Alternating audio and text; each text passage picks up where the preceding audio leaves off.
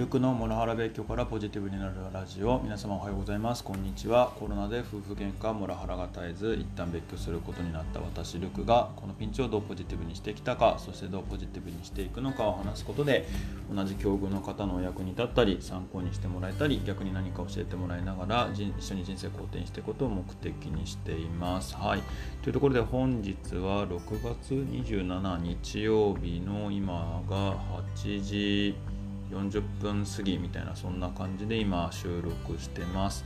あの昨日ですね、まあ、上妻さんと、えっと、コラボ配信させていただいたんですけど、まあ、むっちゃ楽しかったというかむっちゃ掘り下げ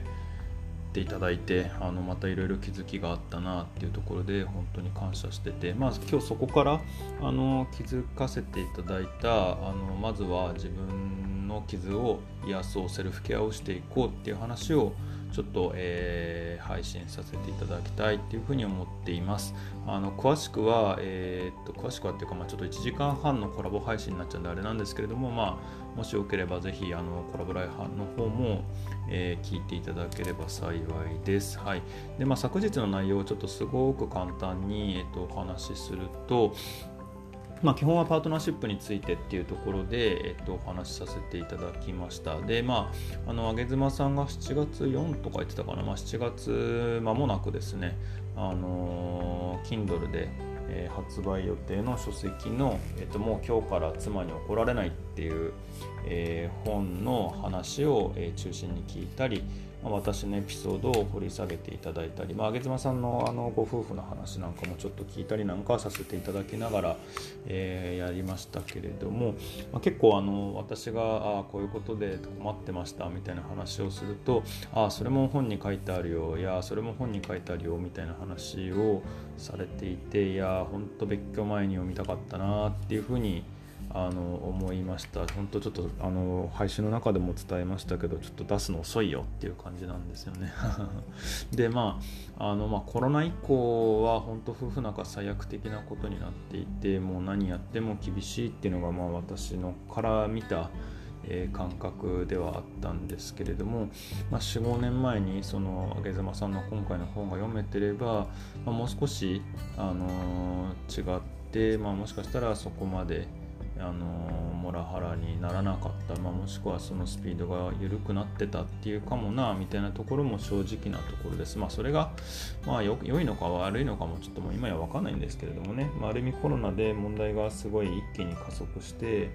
えー、ここに来れたことが良かったっていう考え方もあるのかななんていうふうにも思ってますので、まあ、とにかくあの自然の成り行きのままに、えっと、このがどうなっていくかっていうのはまあちょっと自分でも考えていきながら進んでいければななんていうふうに思ってます。で、まあ、昨日聞いててなるほどなっていうふうに思ったのは、まあ、本当に別れたかったら LINE は切ってるっていう話で、あのまあ、確かにそれは一理あるななんていうふうに思いました。まあ、一方でね、あのまあ、切りたいけどあの生活費とかの話があって、まあ、切れないだけかもななんていうふうにも思っちゃいました。まあ、まあ、多分ですね、まあ、本当、妻本人が気持ちがこんがらがっちゃってて、もうわけわかんなくなってんだろうなっていうのが、あの正直なあの状況だと思うんですよね。もう愛憎も何でもかんでもうぞうむぞう全てがもうぐっちゃぐちゃになっちゃっていてで一人で紐解けないんだろうなっていうふうに思っててでも表面上の方ではとにかくもう私のことが憎い憎いってなっちゃってる。と思うんですよね。まあ、なのでもう今の状態で私が話しに行っても、まあ、とにかく攻撃食らうだけで、やっぱり私としてはその攻撃食らう元気がもう 今はちょっとないので、正直ギブアップ気味っていうのがまあ正直なところです。で、まあ、まずは自分のケアしていかないとっていうのは本当その通りだなっていうふうに思っていて、まあ、別居から数ヶ月経ってだいぶ癒えてきてるっていう感じなんですよね。まあ、本当すごい復活してるきてるっていうのが正直な感覚です。まあ、あのまずやっぱり日々の暴言にさらされるストレスがなくなったっていうのが大きいですしまたあの生活をストレスなくできるっていうことも非常に大きいです。あのたまにあのネタで言いますけどトイレ行くのすら怖かったっていう状況だったのでうん。っていうことを思い出すだけでまた胃痛が出てくるのでまだやっぱりそう考えると癒えてないんだななんていうふうにも思いますがうん、本当あの当たり前の生活が当たり前じゃなかったっていう異常な状況だったので、まあ、それが今、えっと、お金はかかるもののこうやって、えー、ストレスのない生活ができているっていうのはすごく、えー、救われてるっていうところはあります。またあの仕事へのモチベーションがむちゃくちゃ上がってきたっていうのがあって、えー、とこれいつだったっけな？6月23日にもちょっとツイートしてるんですけれどもあのーむちゃむちゃ達成意欲が湧いてきてるっていうのがあるんですよね。なんかまああの寝る前にサンパルカっていうやつをやったからかなみたいなところもちょっとあるんですけれども、えーと、本当今週火曜水曜日あたりに急激にやる気が出てきたっていうのはあります。うん、月曜日だったかな。うん、そうですね。あのそこは本当にちょっと今も本当にあのチャレンジングな目標を僕持ってて仕事の本業の方ではあの去年だったらまあどうせ達成できねえしまあいかみたいな気持ちになってたんですけどもあのここあまあそうか去年っていうか今までの僕だったらって言い方ですねで去年はもうそんなことより家族の方でみたいなまああのもう仕事よりも自分のケアをどうにかしてほしいんですけどみたいな感じだったなっていうところがあって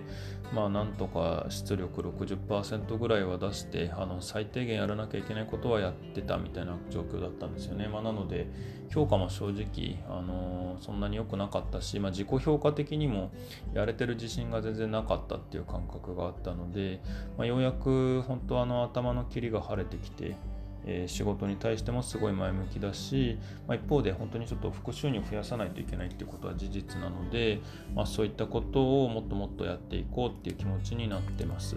で、なんか昨日教えてもらった上妻さんの、えっと、傷の癒し方、傷との向き合い方、癒し方っていうのは非常に勉強になったので、ちょっとまとめると、まあ、まず、まずというか1番、えっと、自分一人で癒しましょう。2番、えっと、他人、まあ、多分仕事や新たな出会いとの接点で癒していきましょう。3番家族との接点で癒していきましょうで、まあ、2と3番は順番はどっちでもいいそうなんですけれども、まあ、まず1番が、えーと家えーと、自分一人で癒すっていうことが、まあ、やっぱり一番最初に来るよねってことを言われててで、まあ、僕の場合ちょっとその家族との接点っていうのは当面なかなか取れないのでそこで癒していくっていうのはちょっと厳しいかなって思ってたりします。まあ、もしかしたら子供たちとの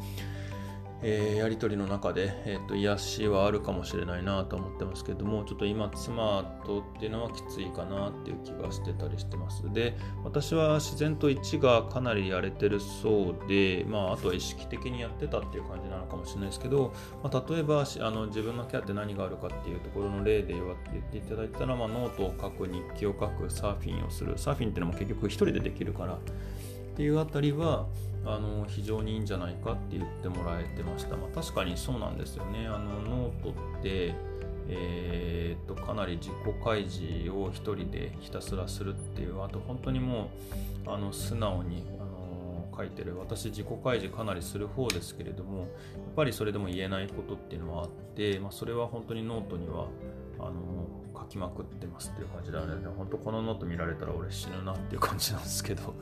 まあ、あと日記を書くっていうのも、あのそれとは別に、えっと、スマホで毎日書いてたりしていたりしています。あと、まあ、サーフィンも、えー、でしょうね波に打たれながら、まあ、あとそのあの波をどう攻略しようっていうことを本当に無意識でやってたりだとかあとそういうことも考えながらやはりあの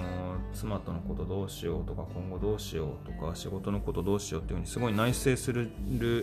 ことが波に打たれながら非常に多いのでやっぱりサーフィン始めてよかったななんていうふうに思ってます。まあ、あとあの昔の自分が一人で向き合う時に何してたかなっていうことを思い出すと、まあ、あとあの海に行くのに自転車で行ったりだとかあとあの散歩したりだとかで散歩する時ももうなるべく音楽聴かないみたいなことであのいろいろと自分との対話っていうのができてるのかななんていうふうに感じてたりしてます。はいまあ、外への発信は2に該当2って要は他人との接点っていうところに該当するみたいですが、まあ、それでもこうやってノート書いたり、まあ、あとあのノートっていうのはブログですね、ブログ書いたり、あとこうやってあの収録しながらの音声配信するっていうところは結構自分との内省にもつながってるなっていうところで、まあ、自分的にはまあ自分一人で癒しつつ他人との接点で癒していくみたいなところの、まあ、1と2の間ぐらいのことをやってんのかななんていうふうに思ってます。まあ、他にもやりたいことであのレザークラフトやりたいなっていうところがあってちょっと自分の長財布を自分で作るっていうのをやりたいんですよね。まあ、そんなことをやにチャレンジしようかなってことでクラフトキット自体は買ったんですけれども結局あの何でしょうねサーフィンとか配信で忙しくてそれどころじゃないのでいつかあのなんだろう雨で本当にやることがない時とかにちょっとチャレンジしようかなと思って買ってるんですけど今はねなんか意外と土日が予定が入ったりあと雨じゃなかったりだとかであんまり時間が取れないんですよね。あとあのまあバイク買いたい買いたいってずっと思ってるので多分これきっと買っちゃうだろうなと思ってるんですけどもまあバイク買って一人飛びしたいなみたいなところもまあやっていくことであのセルフケアされていくかななんていうふうに思ってたりしてます。まああのちょっと結論急や確かに焦ることもないので、まあ、まずは一人で傷を癒していくのかななんていうふうには思ってます。ちょっと弁護士との打ち合わせの調整を始めてしまったっていうところはあるものの、まあ、もう少し後でもいいのかななんていうふうに思いつつ、まあ、後にすると不利なことがないかなみたいなことも気にしつつ、まあ、一方で、なんでしょうね、まあ、次のに行くなら早い方がいいよなみたいな気もしつつっていうところで、まあ、正直まだまだモヤモヤモヤモヤしてるところもありますけれども、まあ、そういうところも含めてモヤモヤしながらまあいろいろと進んでいこうかななんていうふうに思ってます。はいでまあちょっとまとめに入っていこうと思うんですけども、まあ、その女性の感情からくる素直なじゃない感じ。ちょっと男からすると本当に難しいなっていうのはあります。あの今日のあの朝のクラブハウスであのパートナーシップについて話そうの会でもちょっとこの素直じゃないっていう話出てきましたけれどもまあ男からすると本当に難しいな、まあ、女性でも難しいっていうふうにおっしゃってましたし、まあ、そうすると結局まあ男女どうこうじゃなくて素直じゃない人って難しいんだろうな厳しいんだろうなっていうことかもしれないななんていうふうに思いました。で、まあ、私自身本当ど素直どオープンなので、まあ、受け取った言葉の裏の意味とか反対の意味とか本当考えずにそのまま直球で受け取るタイプなんですよねなのでちょっとあの思いと逆のこと言われたりだとかする人は結構きついなっていう感じなんですよね。うんまあ、なのであの子供の頃とか本当あのジョークが通用しないタイプだったんですよね。なんかそんなギャグだよとかって言われてもなんか全然よくわかんないっていう感じだったんですよね。まあさすがにアラフォーなので多少わかるようになってはきましたけど、本当子供の頃とか中高時代になんで笑えよみたいなああいう感じがなんかギャグで言ってんのか悪口で本気で言ってんのかとか本当わかんないっていうところはあって、まあ自分自身もやっぱりなんだかんだ言ってコミュニケーション障害はちょいちょいあるんだろうなみたいな気持ちはちょっとあったりはしますっていうところでまあいろいろまとめるとですねまあまあ、セルフケアしていかないといけないんだろうなっていうところで自分ではだいぶ治ってきたっていうつもりでしたけれども、まあ、まあ確かに客観的に言われるとまあそりゃねえっと10年いろいろと我慢してきて今に至ってるなのでまあその簡単にはそれは言えてないよなっていうのもそうおっしゃる通りだなっていうふうに思ってるので、まあ、とにかくまずはセルフケアしていきたいなっていうふうに思いました。まあ、セルフケアに良さそうなことで、えっと、いくつか配信まとめてたなっていうところでちょっとあの合わせて聞きたいもちょっと作っておこうかなと思うんですけど一つは、まあ、あのずっとやりたかったことをやりなさいっていう本を読んだことに関する、えー、まとめについてちょっとあの触れておきますっていうのとあともう一個はあのモラハラ被害に遭った私が自分に向き合うためにやってよかった3つのことっていうのがあって、まあ、これも